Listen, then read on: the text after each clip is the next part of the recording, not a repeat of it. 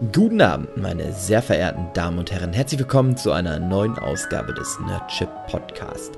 Eigentlich brauche ich ja gar nicht viel zu erzählen, oder? Dragon Ball Teil 2, beziehungsweise Dragon Ball Z, beziehungsweise wir sind ja eigentlich schon am Ende von Dragon Ball Z. Zumindest ging es, schloss der erste Teil so ein bisschen damit ab mit dem Ende von Dragon Ball Z. Aber wir beginnen trotzdem diesen Teil auch wieder mit dem Ende von Dragon Ball Z, beziehungsweise mit der Frage, ob das Ende, so wie es denn nun gekommen ist, von Anfang an von Akira Toriyama so geplant äh, war. Das fragt mich hier gleich, damit geht's gleich los. Ja, viel brauche ich auch eigentlich nicht sagen. Ich wünsche euch viel Spaß mit dieser Ausgabe. Los geht's!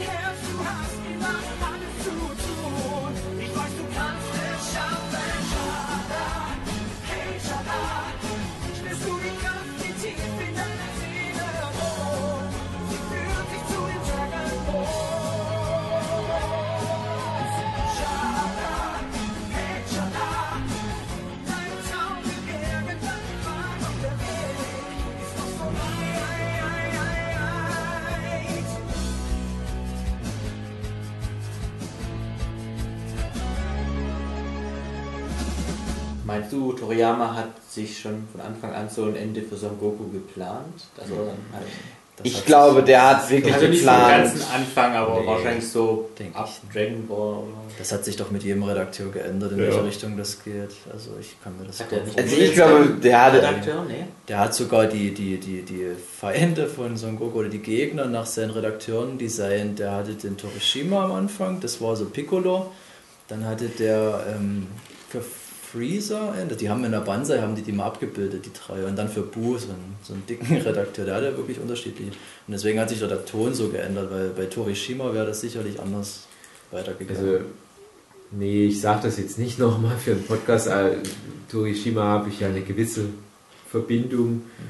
Und äh, er hat dann halt auch gesagt, er ist bei Dragon Ball ausgestiegen, wo er nicht mehr besten Gewissens das Projekt betreuen konnte, weil er gemerkt hat, das ist jetzt ein Punkt, wo eigentlich die Geschichte erzählt ist, wo auch Toriyama findet, dass er die Geschichte erzählt hat, aber der Verlag will noch mehr. Der fucking erfolgreichste Manga aller Zeiten. One Piece wird sie jetzt vielleicht mittlerweile mal abgelöst haben, aber mit doppelt so vielen Bänden darf man auch nicht vergessen. Und damals war aber schon abzusehen, hey, dieses Dragon Ball, wenn es geht, lassen wir das einfach noch einige Jahre länger laufen. Und es war Band 18. Also irgendwann mittendrin in Band 18, wo, wo, wo der junge Son Goku Arc abgeschlossen wird, mit diesem Teenager Son Goku, der den jungen Piccolo besiegt.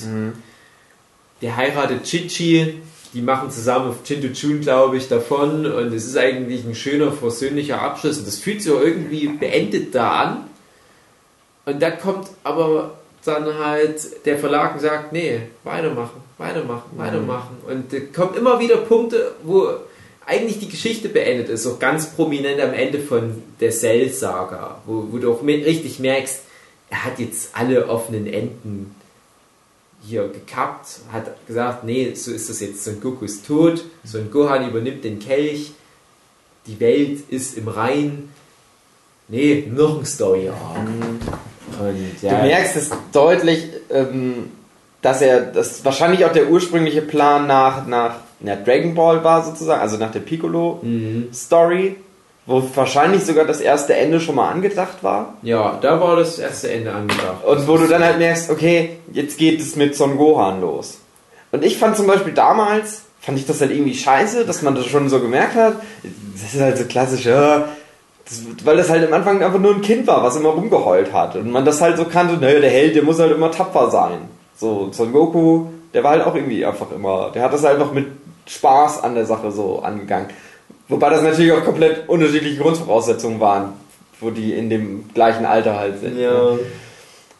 Wenn ich mir das heute angucke, ist das aber eigentlich eine coole Story. Du hast halt den alten Feind, der irgendwie bekehrt wurde, halt Piccolo, der sich dem jetzt annimmt, dem Sohn von dem und der dem jetzt Ja. Das beibringen und versucht den halt jetzt dazu zu erziehen, das zu werden. Was halt irgendwie cool ist. Ja. Aber naja, es verfliegt dann halt einfach so. Das ist dann, dann kommt halt, ja, dann geht's halt einfach immer weiter.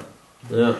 Apropos Ja. mal weitergehen, auch eine Anekdote, die ich gehört habe, die ich leider nicht bestätigen kann, aber nach ähm, der Freezer-Saga, da wusste anscheinend Toriyama auch selber nicht, wohin mit der Story. Aber er musste ja trotzdem immer noch jede Woche ein Kapitel abliefern. Dann ging es halt los mit diesen zwei äh, Androiden, was ja dann eben erstmal Dr. Gero und dieser andere Sack war und ein Redakteur meinte, ja, die sind ja irgendwie nicht so toll Ja. dass er dann halt C18 und C19 mit eingefügt hat und der Redakteur meinte, ja, die sind eigentlich auch nicht so toll. Genau. Bis es dann eben dann mit Cell weitergeht. Ja, aber ganz einfach ist auch nicht, weil er dann das erste Design von Cell hatte. Da hat der Redakteur gesagt, das, da, damit sollen wir jetzt arbeiten, mit irgendeinem klitschigen, hässlichen, grünen Ding, mach mal cooler. Dann hat sich Cell verwandelt, dann war das dieses bulkigere Cell-Typ. So, hey, nee, ohne Scheiß. Und erst, wo dann Toriyama dieses finale Cell-Design, also wie wir es dann als finales Cell-Design halt kennengelernt haben, hat dann der Redakteur gesagt, ja, damit können wir arbeiten. Das Ding ist irgendwie ganz sexy. Aber das ist halt, jetzt rückwirkend betrachtet, denkst du, na, der hatte von Anfang an den Plan und du hast halt diesen, diesen Endpunkt, den sexy Final Cell. Und der braucht die ganzen Cyborgs, die er absorbieren muss und so weiter und diese Zwischenstufen. Aber das ist überhaupt nicht so generisch gewachsen, die Geschichte, wie es jetzt klingt. Nee, nee, das war wirklich so von Woche zu Woche gedacht. Ja. Und das ist, das ist manchmal so, so deprimierend, wenn du das so hörst, wie Dragon Ball entstanden ist. Dass, dass äh, Toriyama, der schreibt doch teilweise in den Bänden, in der Leserbriefecke sogar sowas wie, ja, ich hatte dann teilweise überhaupt keinen Bock mehr auf den Manga und habe dann halt an einem Tag der Woche das Kapitel runtergezeichnet. Es waren ja nur so immer 14 Seiten. Und dann habe ich den Rest der Woche was gemacht, was mir Spaß macht. So. Denkst du, ja, krass, das Ding, was meine Kindheit geprägt hat, wie kaum was anderes, das geht hier am Arsch vorbei. Wir hatten ja heute auch das Thema mit diesen, äh, hier, The World of Dragon Ball, mit diesen Anthologiebüchern, die, als ich letztes Jahr in Japan war, sind die gerade rausgekommen. Ich kann die Anekdote gerne nochmal erzählen, wo irgendwelche Redakteure oder was, die diese Anthologie, das sind vier Bücher, rausgebracht haben, die haben alles gesammelt, was in offiziellen Canon-Informationen zu Dragon Ball gibt. Und diverses Artwork von Toriyama. Und haben da wie so eine Enzyklopädie gemacht. Und haben da aber auch gesagt, komm, wir machen jetzt wirklich mal verlässlich eine Weltkarte zum Beispiel. Und die nehmen wir dann ab jetzt immer für das Dragon Ball Universum. Die Kids, die wollen, dass das alles schlüssig ist. Die, die sagen, wir, wollen das nicht wie bei dem Ende von Spaced auf der DVD, dass das so ambig ist. Nein, wir wollen verlässlich ein Nachschlagewerk, auf das wir uns beziehen können. Und da haben die halt Toriyama teilweise auch gefragt, wie er das so sieht. Egal, macht wie er denkt. Und dann haben die ihn halt auch gefragt, ja, wie ist denn das hier mit, mit, mit ähm, den jungen Trunks und Son Goten? Wurde denen dann immer der Schwanz abkopiert? Und er so, "Ah, stimmt, die Saiyajin hatten ja immer Schwänze. Nee, hab ich einfach vergessen zu zeichnen. Ah. Wenn du dann so ein Zeug hörst, weißt du, von deinem großen Idol, das, das, das, das, das, stellt alles in Frage, was du in deiner Kindheit gemacht hast. Und für mich war Dragon Ball das erste große Rumgenörde meiner Kindheit. Da hatte ich so meine Freundin, wir haben so viel rumgenördet, wir haben so viele What-If-Szenarien uns, uns ausgedacht. Wir haben diese ganzen Fusionen gemacht. Wir haben das nahezu schon wissenschaftlich auseinanderklamüsert. Am Ende war vielleicht Dragon Ball ganz wichtiger Punkt, warum ich dann die Medienwissenschaft gewechselt bin.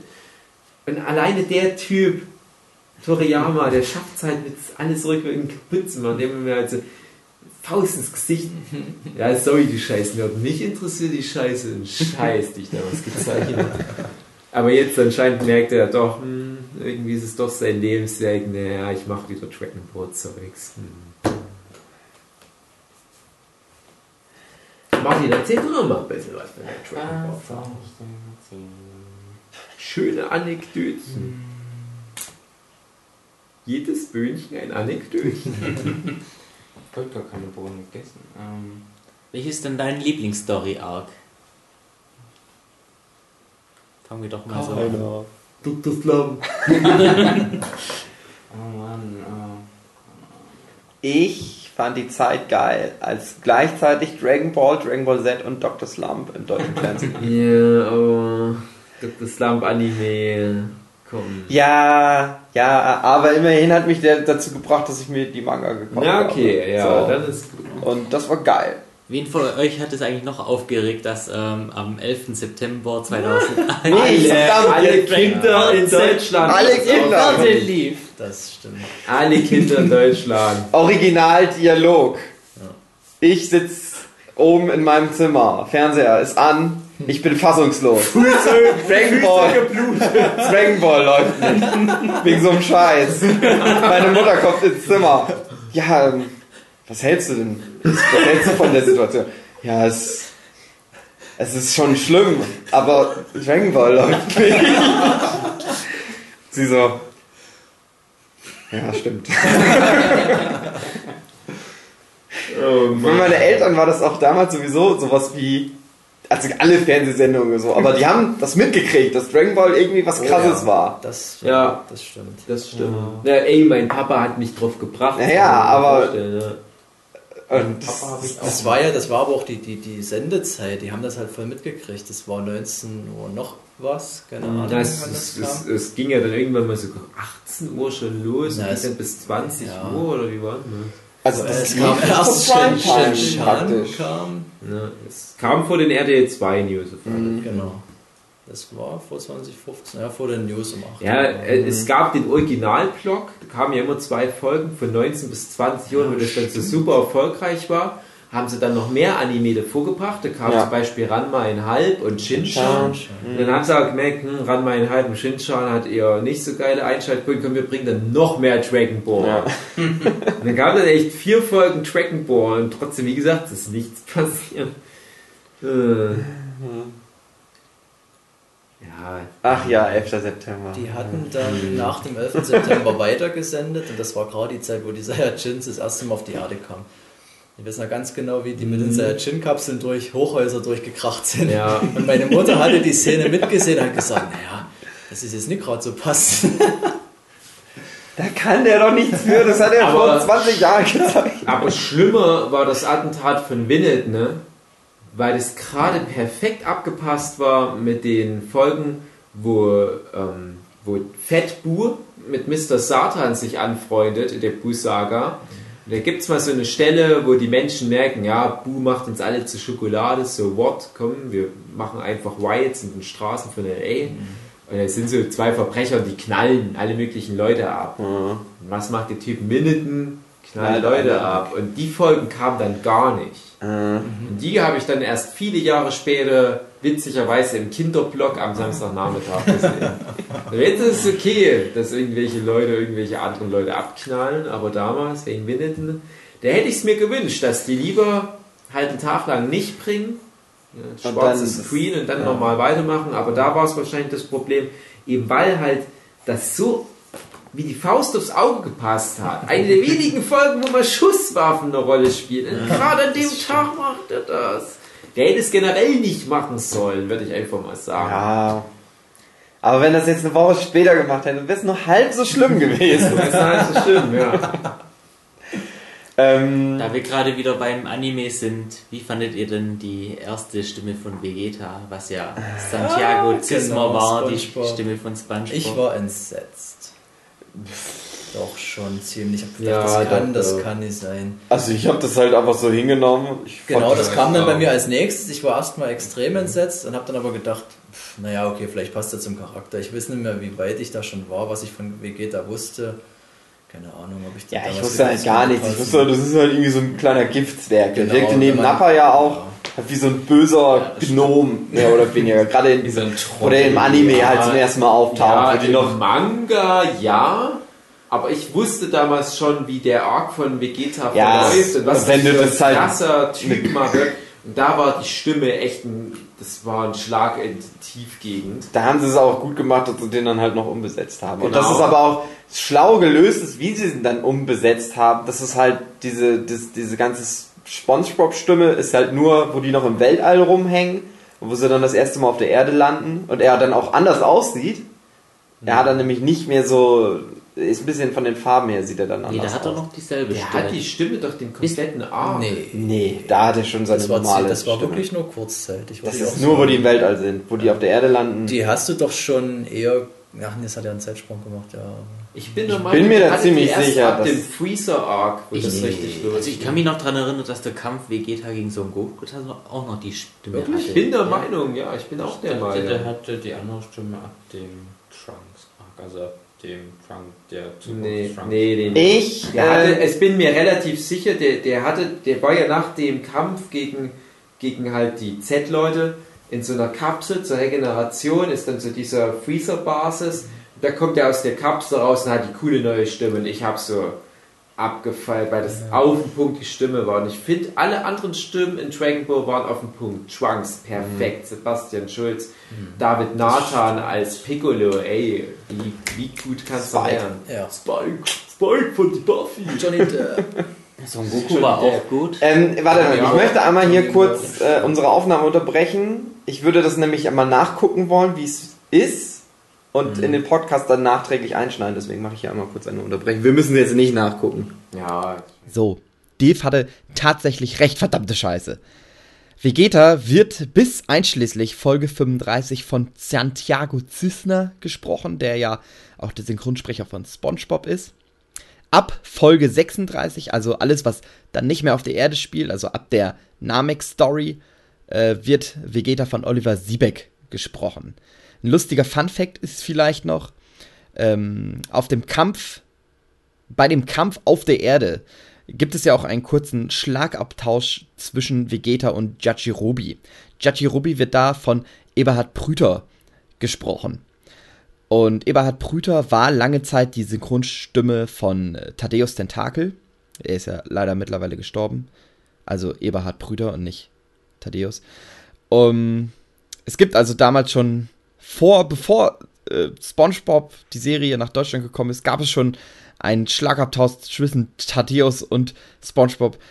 Nur da haben sie halt versucht, sich gegenseitig umzubringen. Na, wie gefällt dir das? Gegen mich hattest du nicht den Hauch einer Chance. Ich bin der Stärkste, ich bin der Schönste, ich bin genial.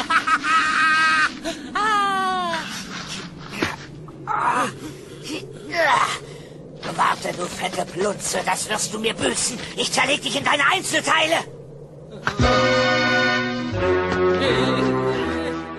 Das läuft jetzt auch wirklich das Gerät. Läuft weiter, ja, das Wie viele Folgen beendet das eigentlich? Wir reden schon. 1242. Zwei- 42 Ähm, was ich noch hatte, wir hatten ja gerade das Thema mit äh, Attentaten und so und so weiter und so fort. Habt ihr mal einen geplant? Nein. Äh, Ja. ähm, ich weiß noch, dass ich, ähm, das war nach dem Kampf mit Raditz, wo Son Goku ja durchlöchert wird von der Teufelsspirale von Piccolo, dass ich dann auch irgendwie bei einem Kumpel fröhlich am Tisch saß und halt diese Szene dann zeichnen sollte, wie er halt krass durchbohrt wird. Und dann halt die Mutter irgendwann reinkam, sich das so anguckte, so, aha, aha, ja, hast du was gezeichnet? Und dann irgendwie am nächsten Tag dann mein Kumpel so zu mir sagte, ja, du darfst uns nicht mehr besuchen. Was halt aber echt ein paar, bestimmt, na, einen Monat oder so, hatte ich echt dann so Hausverbot da, bis die Mutter dann halt irgendwann gecheckt hat, okay, das ist, was im Fernsehen läuft, dann durfte ich auch irgendwann wieder kommen. Für Kinder. Und der durfte das offiziell, der durfte offiziell kein Dragon Ball Z gucken, er hat es natürlich trotzdem geguckt. Krass. Das war ja auch der Typ, von dem ich dann die Bücher, der mir dann halt das erste Mal die Dragon Ball Bücher dann Ich zugeschanzt glaube, für. Eltern war das damals was völlig Neues, womit die sich auseinandersetzen mussten. Ja, das, Das war halt keine Disney-Gummibärenbande, was weiß ich, irgend so ein Zeug, das war halt schon martial. Also meine Mutti hat das notgedrungenermaßen viel mit mir angeguckt und ich glaube auch, dass die dann ziemlich gut drin war in der Story. Die hat aber auch so getan, als wäre sie es nicht. Sie hat immer so das gesagt, wie, ah, guckst du wieder deine Son Gokus an? Wenn du mal genau drauf geachtet hast, die wusste schon so in etwa, was da abgeht. Mein Papa hat vom Original Dragon Ball zumindest doch alle 153 Folgen angeguckt, auch mehrfach. Der hatte die auch auf Video und hat die manchmal sogar auch so angeguckt. Ja, mein Papa hat generell viel gemacht, um sich halt so in mich reinzudenken, was, was halt sein Kind so Was ist denn dort schiefgegangen? Der hat auch, der hat auch viel ähm, zugeguckt, wenn ich Videospiele gespielt habe und so weiter. Das hat ihn immer interessiert. Ich habe auch viel mit dem Tekken gespielt und so weiter. Und Dragon Ball war halt auch so ein Ding. Er hat mich ja nicht nur dazu gebracht, mich damit auseinanderzusetzen. Und er hat sich dann auch mit mir viel Dragon Ball angeguckt, hat sich da auch aktiv für interessiert. Ähm, aber ich glaube, Dragon Ball Z, das hat er dann nicht mehr so mitgeschnitten. Aber meine Mutti, die musste das immer mal, wenn ich Hausaufgaben gemacht habe, mit mir angucken nebenbei. Eine kleine Anekdote da am Rande. Äh, irgendwann habe ich ja dann mal nicht mehr zu Hause gewohnt, aber meine Mutti hat dann mal gemeint, die hätte dann noch so aus, aus Gewohnheit zu gewissen Zeiten den Fernseher angemacht und die Anime laufen gehabt, bis sie dann mal nach ein, zwei Monaten gemerkt hat, das Kind wohnt doch gar nicht mehr hier, ich muss da den ganzen Scheiß gar nicht mehr gucken. Und die hat dann echt, während, während die gebügelt hat oder so, hat die Digimon geguckt. Das ist doch sehr schön. Und, und die hat es vielleicht einfach nicht wahrhaben wollen, dass das was war, was ihr gefallen hat. Und dann hat sie halt einfach wieder aufgehört. Und das fand ich schade. Also ich hätte es eigentlich cool gefunden, wenn sie die Eier bewiesen hätte, einfach mal so eine Staffel Digimon zu Ende zu gucken. Die Bügeleisen. Ein guter Beitrag. Sticky-Bügeleisen. Ich habe einen ganz traurigen Fun Fact zu Oh. Toriyama. Ich war ja damals auf der Buchmesse, wo Toriyama ganz groß angekündigt war. Und habe mich da so gefreut. Da war in diesem Kongresscenter großes Gespräch, mit, beziehungsweise so ein Interview mit Toriyama. Und ich saß dort drin und er kam auf die Bühne, alles cool, und die Leute durchgedreht. Und die haben die ganze Zeit verboten, dass man Fotos macht. Ja. Was aber jedem scheißegal war. Und auch mir. Ich habe genügend Fotos gemacht so und mich übelst gefreut. Und ja, zu Hause habe ich dann gemerkt, dass mein Vater vergessen hat, einen Film in Fotoapparat zu machen. Ich habe keine einzige Erinnerung an dieses Event. Ja, Erinnerung. Du bist ja Nein. praktisch ein furchtbar. vor, vor Smartphone-Generation Ja, analog. äh, geprägter Mensch dann dadurch. Also so wie es den Leuten heutzutage alle geht, die keine richtigen Erinnerungen mehr an irgendwas haben, weil sie nur die ganze Zeit Fotos machen. So geht dir das auch. wirklich aus wie so ein Roboter. War- Dieser Buchmesse habe ich auch noch eine Anekdote. Das müsste ja 2004 gewesen sein. Das kommt hin. Und ähm, damals musste man Lose ziehen, Ja. um zu schauen, ob man Autogramm Genau. von Toriyama bekommt. Ich habe leider auch nicht die Nummer gezogen. Und am Abend war ja eben dieses äh, Interview im Kongresszentrum vor Publikum, die du erwähnt hast. Und dann ähm, haben die ein paar Leute vom Publikum aus auf die. Bühne Die haben eingeladen. sieben Fragen gestellt, genau. Genau. Publikum. Und dann war eine Frage, ähm, Seit wann zeichnest du? Nee, das waren alles Dragon Ball relevant. ja, es war eine aber Dragon total relevante Frage. Und bei einer Frage, da bin ich halt wie dumm. Ja, das hab ich auch gemacht. Und dann meinten die da, ja, der Typ in dem blauen T-Shirt. Und ich drehe mich um. Fuck, ich habe das blaue T-Shirt. Was hat der nochmal für eine Frage gestellt? ich überlege so, ja, ich glaube, der hat irgendwas mit Lunch gesagt. Was? Dann habe ich halt die ähm, Antwort so formuliert, dass jede Frage, die irgendwie mit Lunch draufgepasst hat. ja, Lunch, wenn sie niest, dann verwandelt sie sich in eine blonde Frau. Von einer blauen, blauhaarigen in eine blonde Frau. Ja, das war richtig. Dann durfte ich auf die Bühne. Du warst auf der Bühne? Ich war auf der Bühne. Boah, krass. Ich durfte Akira Toriyama dann vor dem Publikum Genau, die Hand hat den geben. Preis überreicht Cool. sogar. Das war eine Banzai und dieser Die ähm, sieben Pack mit den Bände. ersten sieben Bänden Mhm. in Gold. Oder Oh, geil. Krass, Michael. Aber es war kein Autogramm dabei und ich kann Toriyama. das nicht beweisen. Das ist Ich kann es noch weniger beweisen. Ich saß wirklich weit hinten und ich bin dort genau wie du es gesagt hast. Ich bin rumgesprungen bei den Fragen. Mir war alles völlig egal. Ich wollte dort vor. Naja, hat halt nicht geklappt. Aber was krass, krasse ihr Geschichten habt. Meine Geschichte dazu Meine ist, Geschichte ich habe das, das Interview in der Kidzone gelesen und habe mir das ausgeschnitten und das hing immer an meinem Schreibtisch, wo ich dann immer, wenn ich gezeichnet habe, dann so hingeguckt habe. Akira Toriyama. Das war halt auch so ein Moment, da stand die Zeit still, als ich dann so Richtung Ja. Bühne laufen Oh, das kann ich durfte. mir vorstellen. Und am Abend war ich dann immer noch so gehypt, dass ich in einen Blitz und in ein Reh gefahren bin. Aber das Reh, das ist den Heldentum i-tüpfel mir in eine Akira Toriyama-Anekdote. da, nicht nur am Ich Grin. stell mir die Szene so vor. Du bist so, ja, Akira Toriyama 300 km/h durch die Innenstadt in den Wald. Das Reh tot. Oh, ein Ausschlag. Es muss ein Reh gewesen sein. Irgend so eine Mutter mit Kind so tot im Straßengraben. Ja, aber es ist ja interessant, dass wir da alle da waren anscheinend, aber uns nicht gegenseitig getroffen haben, bis auf du, du hast deine Kids. Das war noch Aber bei mir ist das Traurige. Ähm, ich habe die, die Losaktion, das hat bei mir nichts gebracht. Ich hab, bin nicht rangekommen. Su hat so ein Ding, glaube ich. Ich glaube, bei uns steht die Akira Toriyama-Karte. Die guckt ich aber nicht an, weil ich mir sage, nein, ich habe die nicht gelost. Die hat meine doofe Freundin gelost. Was Ja, mittlerweile- Deine Freundin? Nee, die kannte ich, die kannte ich noch lange keine so. Da kannten wir uns ja auch alle nicht. Insofern, also wir könnten uns damals durchaus schon. Ich denke, wir haben so 2002, 2003 Das war meine Animax. Anfangs-Animax-Zeit, Ja. wo ich relativ schnell gefunden habe und dann Genau. hier, du bist doch hier Talent. und Genau. So. Da hast du auch, ja, äh, Excursion to England. war damals bei Ja, Animax genau, oben, ja. genau. Nee, aber bei mir war das Ding halt, ich, ich habe das halt so schlimm gefunden, weil ich damals so auf dem Toriyama-Trip war, auch Mhm. primär mit wegen Dr. Slump damals schon. Und ich wollte es unbedingt und ich dachte, es ist so unfair, dass ich das jetzt nicht bekomme. Und ich habe dann ähm, an so einer anderen Schlange mit angestanden, ne, wo ich dachte, ich stehe jetzt hier stundenlang an, das muss denen doch was wert sein. Und dann kam ich da durch und dann habe ich ihn so durch einen Spalt durch schon gesehen und habe gesagt, oh, ich stand jetzt hier drei Stunden lang, habe dann so getan, als, als hätte ich es nicht gewusst. Oh, ich wusste nicht, dass das mit Losen ist. Gibt es noch irgendwie eine andere Möglichkeit? Ich so, nee, raus und zack. Und dann hatte ich noch damals einen ganz guten Kontakt mit den Banzai-Redakteuren.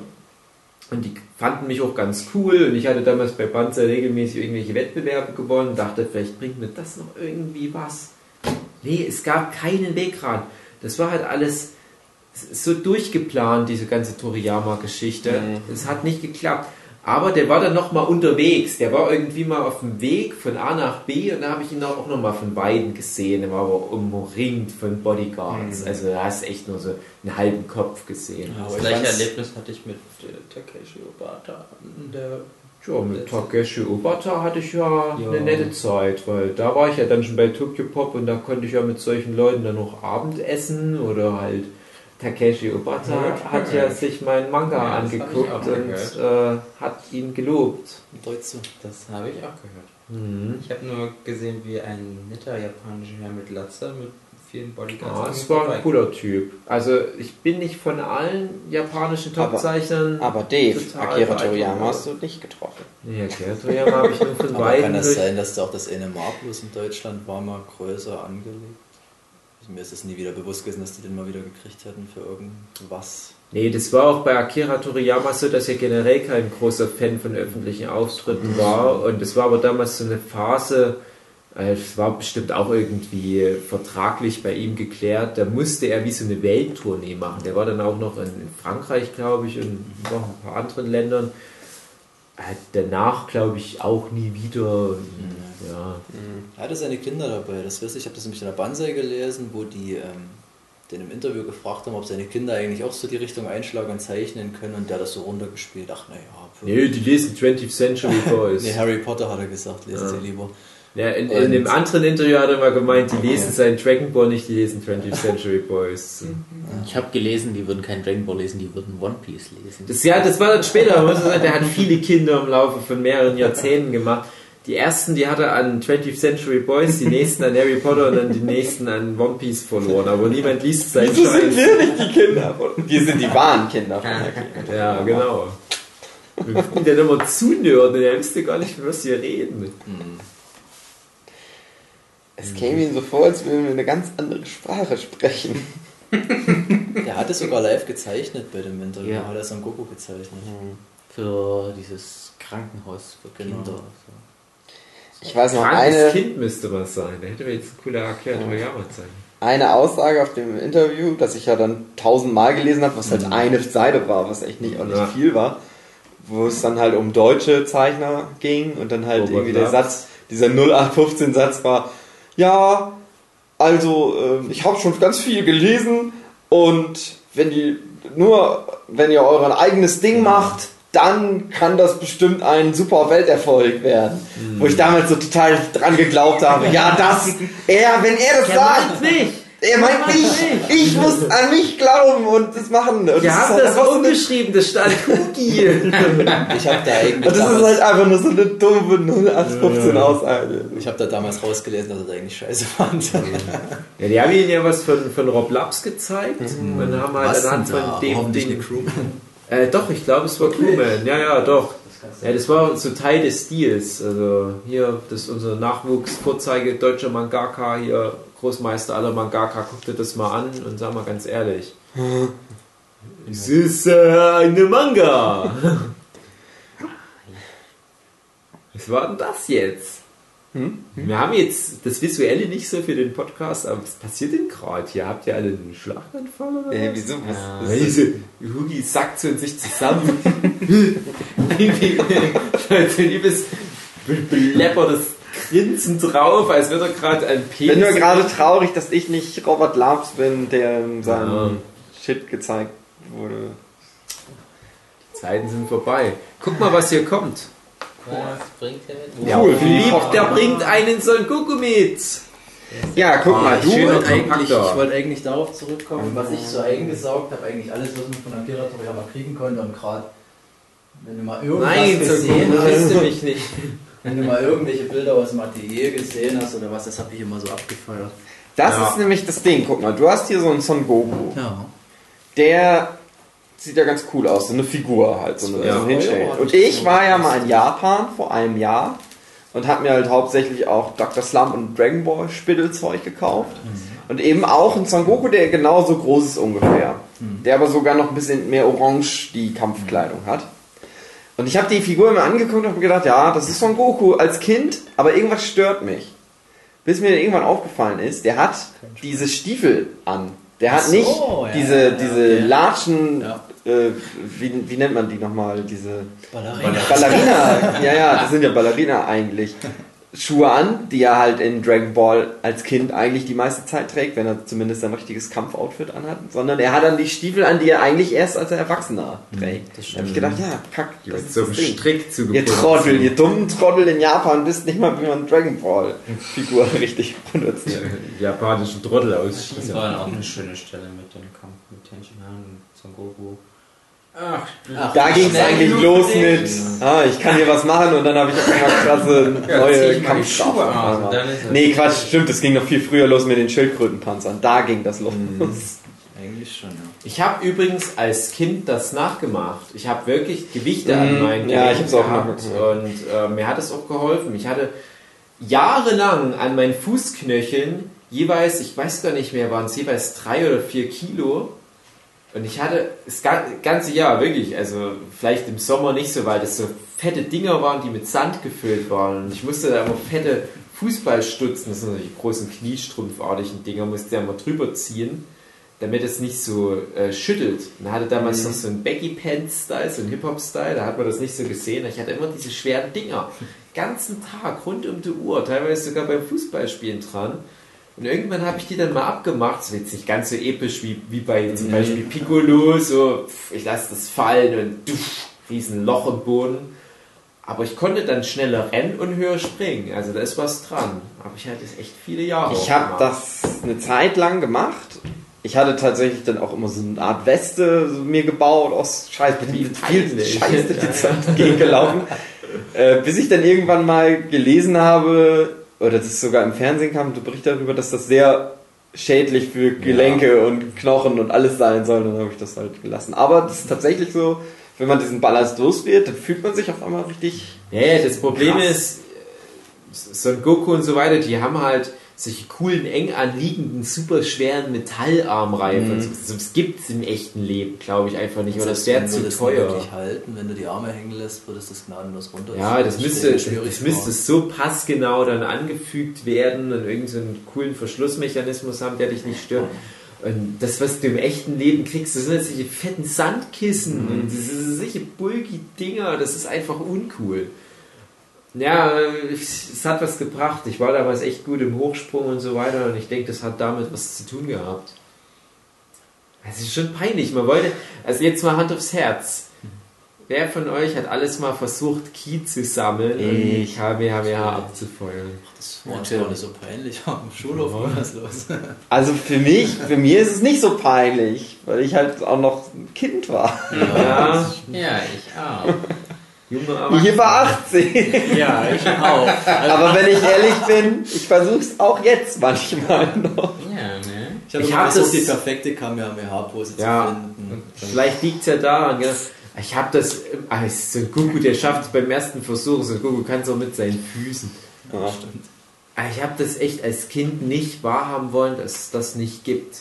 Ich habe einen halben Tag damit verbracht, Tag zu träumen, wie ich Ki-Attacken lerne und super stark werde und super schnell in Teleportation.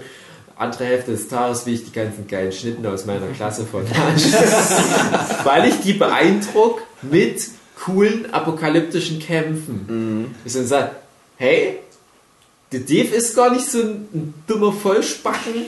Der hat nämlich diesen Dämon von einer anderen Dimension ja besiegt mit seiner Genki Dama. Ich lass den mal ran. Ziehen wir uns mal unsere Höschen auf. Genau, das waren so meine Tagträume. Das ist euch die ganze Zeit im Unterricht mit, mit, mit so einer Erektion. Ja, Dragon Ball, Weiber. Hattest du an deiner Weiber. Erektion auch äh, so ein Beschwerungs... Genau. Die war dadurch noch mächtiger, die Erektion. Wie ich dann erstmal im, im Sportunterricht von meinem Sportlehrer da getestet wurde auf Erektion, hat er auch festgestellt, Mensch, echt doch mal die 10% mehr rausgeholt. Aus meinem Penis kommt ein Kamehameha. Ein weißes Jetzt Kamehameha. mal wieder bei Hentai. Was für Ja, ein Dragon Zitat. Ball Hentai. Ich möchte am liebsten immer sowas wie Dinosaurier zeichnen. Ich liebe Reptilien, denn sie sehen aus wie Dinosaurier. Ich bin's, mag ich. Akira. Bestimmt mag ich Saurier so gerne, weil es sie nicht wirklich gibt. Schön. Und das ist von wem das Ding hat? Akira. Akira Kaiwa Ach so, ich dachte, das hätte einfach irgendein Junge da reingeschrieben. Das hat der Flint da rein. Zur Erklärung für die Hörer, wir haben gerade hier so Dragon Ball Artbooks und so. The World Special. Das Rum- erste Artbook, was in Deutschland Das erschienen ist. Geilste an dem ganzen Artbook ist eigentlich wieder die Illustrationszeichen, die Fotos. Ja, das Leider nur schwarz-weiß. Ich hätte da gerne mal so viel Ich mehr finde es witzig, gesehen. wie der Aschen Aschenbecher sich hier Nee, ein bisschen filzt.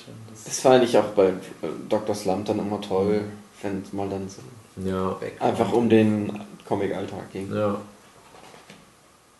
Ich glaube, dass wir nur schätzen, aber Künstler, wie sehr das Außenstehend interessiert, wie die ihre Werke erschaffen. Bei Dragon Ball hat mich das auch immer sehr interessiert. Da kam immer mal so hin und wieder mal so eine Info gedroppt, wie halt, was ich vorhin schon erwähnt habe, dass er die späteren Kapitel in einem Tag oder in zwei Tagen runtergezeichnet hat, dass er keine Scribbles macht, keine Konzeptzeichnung, einfach drauf loszeichnet und so weiter. Das ist nicht bloß das, du hast ein Foto hier drin von seinem Atelier, was eigentlich bloß eine Garage ist mit einem Motorrad drin. Und wenn ich mir angucke, da liegen stapelweise Seiten, wirklich koloriert und alles wild durcheinander. Ja. Ich, das war für mich damals völlig unvorstellbar, Ja. wie man mit dem Zeug so umgehen kann. Aber dann hat das nur so. Hey, es ist so eine Ich würde mal gerne wissen, ob der das alles noch hat, die Ich Originalseiten. aber auch letztens ein Lustig finde ich ja auch, ich 30 glaub, in- Jahre Jubiläumsartbook. Ich könnte mir vorstellen, Echt? dass der Verlag sich Das das mal ich gesichert hat. Kann sein. Ja, aber ne? Ist Also ja in schade München dran. habe ich das letztens gesehen. Ja, er hat ja immer die, die Manuskripte geschickt. Die waren aber, glaube ich, kopiert, oder? Oder, ja. Oder? Waren die kopiert? Ja. Es wird doch bestimmt ein Dr. Slump ausführlich erörtert mit den Der das, Manuskripten. der hat das, Das hier wird nicht so richtig erklärt. Also die- Dr. Slump habe ich immer so immer- verstanden, dass er die Originalseiten, aber ich Ja, es schickt, aber das kann auch ein. Gag einfach nur sein. Es gibt ja das Ding, wo er das dann mit dem Flieger Ja, losschickt nee, das und dann ist halt aber- meint, hoffentlich stürzt der Das Flieger ist nicht aber, ab. glaube ich, kein Gag mit dem Flieger.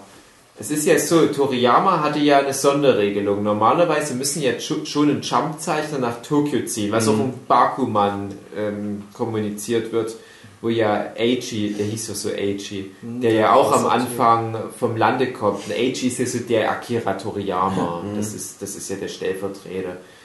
Äh, Also ich gehe jetzt nicht so sehr auf Bakuman ein für die Hörer. Ja, lest Bakuman. Das ist echt eine total geniale Manga-Serie, die das Leben von Shunen Jump-Zeichnern erörtert. Und das ist ziemlich realistisch tatsächlich, aber auch ein cooler, dynamischer, schöner Manga. Und da gibt es halt auch eine Figur, die repräsentiert Akira Toriyama. Genau. Und Akira Toriyama hatte aber damals den Sonderdeal, dass er nicht nach Tokio ziehen musste, weil er in seiner Präfektur Aichi bleiben wollte, Wo auch geboren ist. wo er auch geboren ist, was halt für mich auch so das Erzgebirge immer war, wo ich auch dachte, wenn, wenn Toriyama in Aichi bleiben kann, kann ich auch im Erzgebirge bleiben. Was auch Tokyo Pop bei meinen ersten Veröffentlichungen immer ein bisschen über äh, kommuniziert hat, so, ja, der lustige Zeichen aus dem Erzgebirge, jetzt mit einem neuen Flop. Und er hatte da halt diese Sonderregelung, hatte aber auch ganz streng dann halt sich an alle Regeln gehalten und äh, ich, ich erwähne es immer mal nebenbei, es wird ja wie, alles angegeben, aber es passt halt einfach gut. Ich hatte ja Gespräch mit, mit Herrn Torishima, seinem damaligen Redakteur, und er meinte halt, Toriyama war halt total übereifrig. Der war halt so dankbar dafür, dass er halt in seiner Heimat leben bleiben durfte, dass sich extra viel Mühe gegeben hat, extra schnell versucht hat, die Sachen abzugeben, extra gute Arbeit geleistet, wenn er krank war, einfach weitergearbeitet. Ja, und er hat dann, damit das Zeug rechtzeitig in Tokio ankam, wir reden hier von den 80er Jahren, wird es mit einem Flieger in die Stadt geschickt. Wenn da mal ein Flieger abstürzt, Das ist die Kacke am da ist die, the Die Cake in the Dam. The Cake in the Dam. Finde ich übrigens auch heftig, ich glaube in Band 9 oder so. Da gab es ein Kapitel mit dem alten Piccolo, wie er den Bürgermeister ablöst, wo sich Toriyama vorher Erkältet hat. entschuldigt hat, dass er halt krank ist und dass das Kapitel deshalb nicht so gut gezeichnet ist. Genau. Da, wo hast du nicht gut gezeichnet? Genau, das ging mir genauso. Ich habe versucht, da die Fehler zu finden, aber ich fand Dass er ja, glaube ich, kein. Titelbild hat, auch das Kapitel. Wo er halt, wo nur Ja. das, diese Seite das war Titelbild das, halt ist. war das dabei, wo Piccolo auf einmal Finger zu viel hatte. Der hatte fünf Finger mal im Panel, wo das, äh, die Redaktion drunter geschrieben hat, auch da hat er fünf Finger. Ja, ich glaube, Piccolo hatte am Anfang generell immer fünf Finger und dann hat er später nur. Oder war es dann der junge Piccolo, der erst fünf hatte und dann irgendwann nur noch vier irgendwie Das so? war, nee, das war der alte Piccolo, der, Der auf alte. jeden Fall an einer Stelle mal einen Finger zu viel hatte. Nee, nee, nee, das Zeit war wirklich mal, wollte. aber auch mal über längere Zeit hatte dann Der hatte Toriyama auf gesagt, einmal fünf, Change fünf, gemacht. der hat ja irgendeine Zeitangabe gemacht und da hat sie die Hand gesehen und das, ja. Oh, da habe ich noch eine Frage. Ich weiß nicht, ob Dave die beantworten kann. Aber wo du gerade gesagt hast, die Redaktion, die hätte irgendwelche Kommentare dazu geschrieben. In der deutschen Ausgabe von Dragon Ball ist ja am Ende vom Kapitel immer so ein kleiner Nee, Kommentar noch dazu. Ich würde gerne wissen, ob das im Japanischen auch so ist oder ob das einfach nur Nee. ein Wink vom Übersetzer Nee, ist. das ist, das ist, so, soweit ich das in Erinnerung habe, war das so dieser, ich glaube sogar Jürgen Seebeck-Einfluss. Das war auch immer sehr speziell. Das eine, was haben sie geschrieben? Bei einem Kapitel habe ich mich immer daran erinnert, irgendwie, oh, ja, hat wohl jemand zu viel Lobo gelesen oder sowas. Ich ja. kann mir nicht vorstellen, dass es im Original ist. Ja. Ich glaube, im einen kam auch einfach mal noch nie Dragon Ball gelesen oder was. Hm, Ja, genau, stimmt.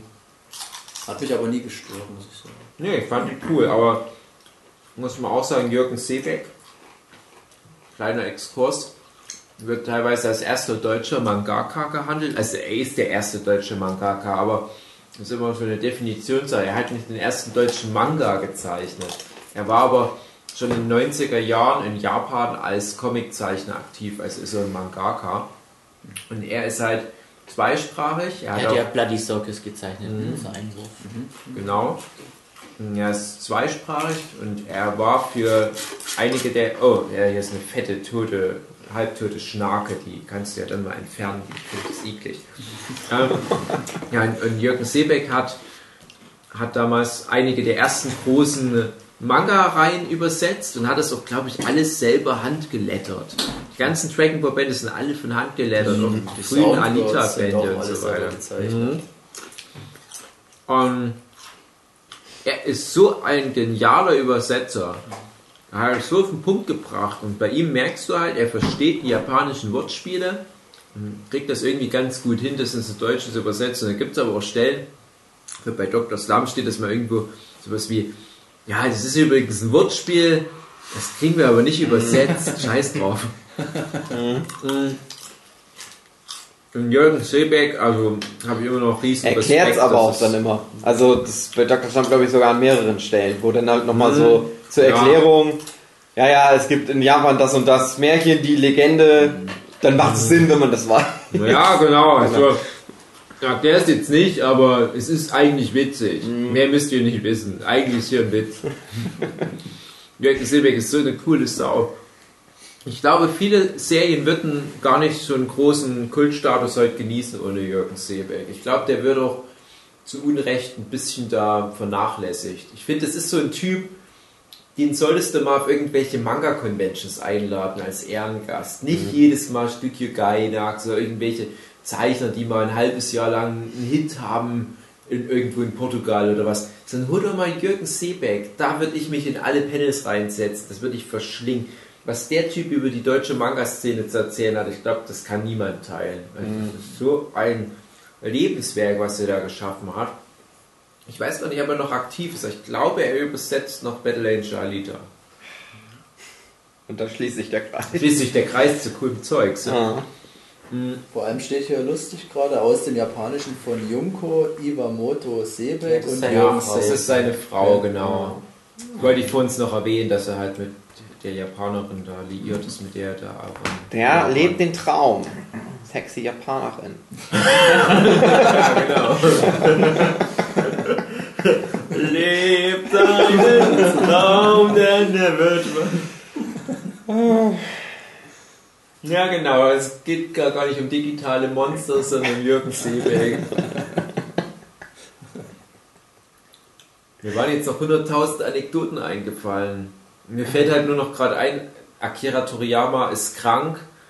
Äh, in Dr. Slump gibt es mal noch so eine Stelle, wo er halt auch sagt, Ich kann mich nicht mehr daran ich erinnern. weiß nicht, wann ich das gezeichnet habe. Ich hatte irgendwie 42 Grad Fieber, Grippe und ich war eigentlich komatös, aber ich habe anscheinend trotzdem meine Deadline eingehalten. Ich weiß aber nichts von dem ganzen Kapitel. Man wirklich so überrascht war, als er das dann gesehen hat im Magazin. Hey, das sieht aus wie Dr. Sand. Hey, das, das habe ich doch gezeichnet. Ich war doch krank, ich war doch im Koma. Hey, coole Sau. Soll ich noch meine kleine Motivationsrede, die ich in dem Zusammenhang immer bringe, zu Akira Toriyama erzählen? Ihr habt die alle schon gehört, aber die, die Hörer interessiert es vielleicht. Ja, Die ich halt für mich auch so in meinem Herzen eingebunkert habe, weil die ganz wichtig ist. Akira Toriyama hat ja relativ spät erst angefangen mit, mit dieser Mangaka-Laufbahn, also für japanische Verhältnisse.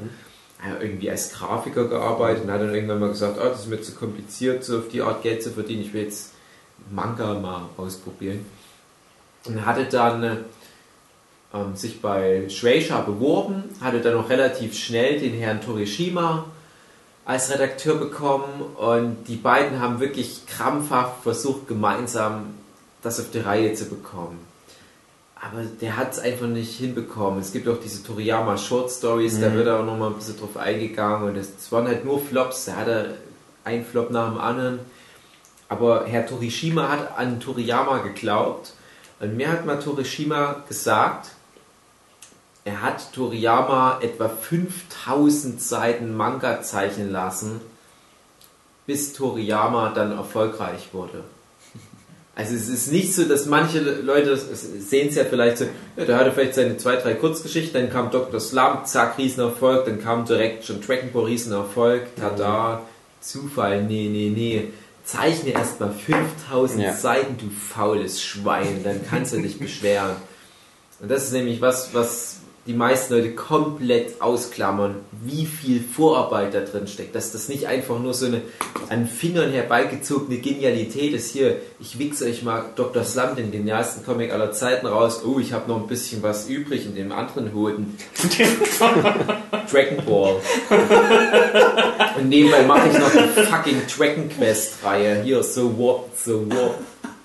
Nee, nee, nee, der hat da echt lange für gearbeitet und da habe ich riesen Respekt. Und das andere, was Herr Torishima in dem Zusammenhang gesagt hat, was halt auch mit dieser Toriyama-Geschichte einhergeht, es ist halt ein Zeichner, den hat er halt geglaubt und hat gesagt, der hat es nicht leicht, so kommerziell. Das passt jetzt nicht so in den Mainstream rein.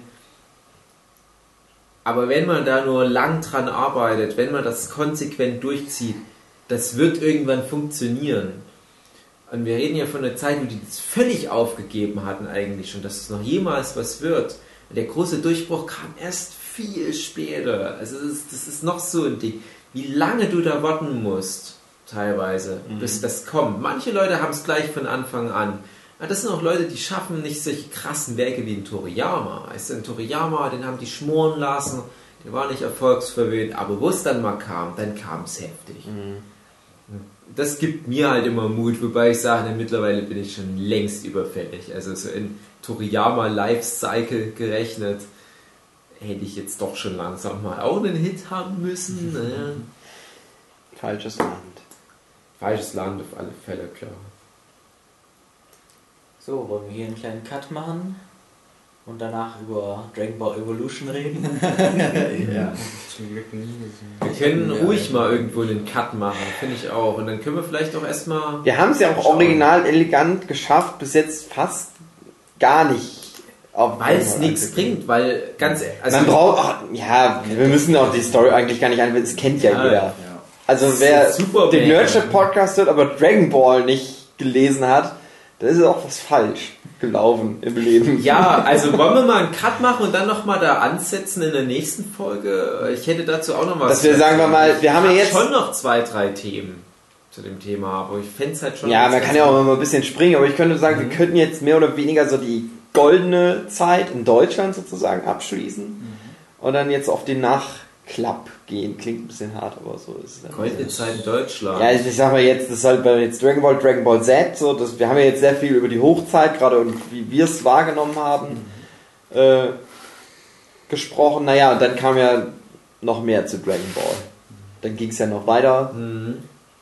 Wir wurden auch ein bisschen älter. Aber wollen wir das nicht in der nächsten Folge machen? Ja, das wollen wir in der Ja. nächsten Folge machen, deswegen wollen wir die Folge jetzt beenden. Vielleicht sind es jetzt auch schon zwei Folgen.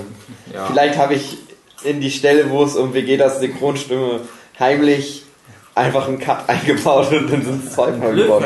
Vielleicht. Ich weiß es zu diesem Zeitpunkt selber noch nicht. Meine sehr verehrten Damen und Herren, bis nächste Woche. Dann geht es nochmal eine schöne Runde weiter mit Dragon Ball. Und schreibt uns doch auch mal bitte Kommentare. Wir sind ja jetzt vielleicht auch auf iTunes. Wenn das geklappt hat. Hallo Mutti. Ich grüße meine Eltern in Wuppertal. Sagt Tschüss. Tschüss. Ciao.